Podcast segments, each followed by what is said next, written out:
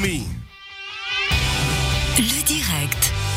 Le direct qui se fait toujours un énorme plaisir de recevoir des personnalités de la région, ou du moins des personnalités en devenir, et c'est un écrivain, aujourd'hui un nouvel écrivain, un journaliste indépendant, pur produit chablaisien, aiglon de souche qu'on reçoit, Sven Papo, bonsoir. Bonsoir Cyril. Bienvenue. Merci. Sven Papo, alors, vous sortez votre premier livre, Au carrefour des intentions, toutes les critiques sont élogieuses, si ce n'est des fois presque dithyrambiques, on a l'impression. Le carrefour des intentions, ce premier livre, combien de temps vous avez déjà mis à l'écrire? Ah, ça, hum, si on prend depuis le début, du tout début, ça a pris 6-7 mois à le, à le pondre. Alors vous avez maintenant 30 ans, Sven Papo, l'âge de la maturité, comme on pourrait le dire, ça dépend des personnes, pas moi en tout cas. Mais vous écrivez là l'histoire de River, River, qui a 17 ans, qui est un champion euh, de ski en devenir. C'est un peu votre histoire, on est bien d'accord. Hein? Ah oui, bien sûr, c'est un récit, euh, c'est une autofiction, on appelle ça. Donc c'est autobiographique et il y a des éléments fictifs dedans. Euh, pour moi, c'était très important. C'était une, une forme de- d'exorcisme, donc comme ça a été souvent évoqué dans les médias.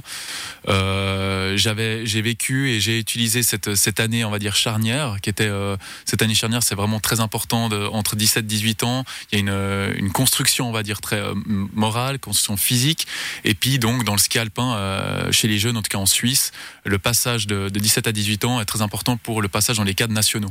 Alors justement, vous racontez votre carrière de jeune athlète. Mhm. Euh, dans cette période, vous l'avez dit, charnière de 17 ans, c'est de savoir si là on va passer l'étape suivante. Ça veut dire monter en Coupe du Monde, ça veut dire Jeux Olympiques et ainsi de suite, Mhm.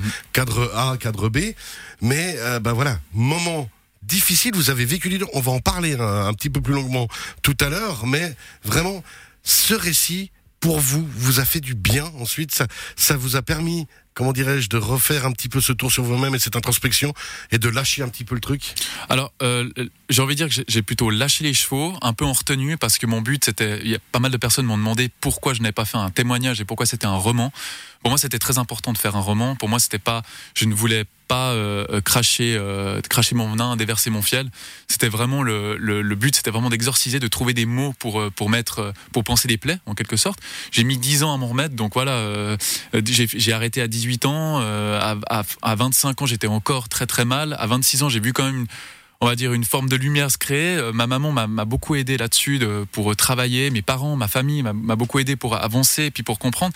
Et c'est ma mère qui m'a donné l'idée de d'écrire ce bouquin, qui est donc un exorcisme et qui est pour moi une renaissance et surtout la naissance en tant qu'écrivain.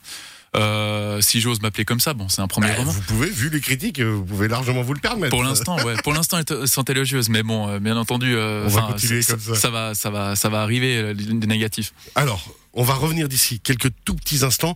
Juste quand même dire que quand vous avez arrêté euh, le, secteur compétition du ski, Mhm. combien d'années pour revenir sur les skis? Trois ans, je crois? J'ai mis trois ans, ouais. trois ans. J'avais. C'est dire à quel point ça vous a marqué. Alors, ça m'a dégoûté. Faut, faut, faut, Il faut a oser les mots. Faut appeler un chat chat. Ah, ça c'est clair. Et le, le truc, c'est que quand j'ai arrêté, j'avais décidé de, de donner des cours de ski après. Ça a été très très compliqué.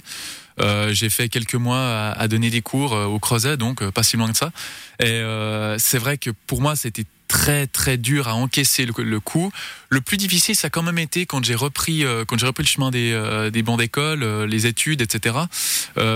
J'étais, j'avais commencé, j'avais entamé un apprentissage de commerce, et puis mon chef était arrivé un matin avec une avec une une du 20 minutes avec euh, sur la, la, la- enfin, sur la, la première euh, sur le, bah, le- le- la couverture euh, deux jeunes qui avaient gagné des gars avec qui je m'entraînais qui avaient remporté deux médailles au championnat du monde junior et qui faisaient la une de, de- du 20 minutes on imagine à quel point. On va justement revenir là-dessus. Hein. C'est ces souffrances que vous avez vécues et puis peut-être aussi un signal à donner et à, à écouter surtout pour une partie des entraîneurs et du monde du sport. On revient tout de suite avec vous. Sven Papon, on rappelle aux, aux éditions Slatkin, le carrefour des intentions. À tout à l'heure.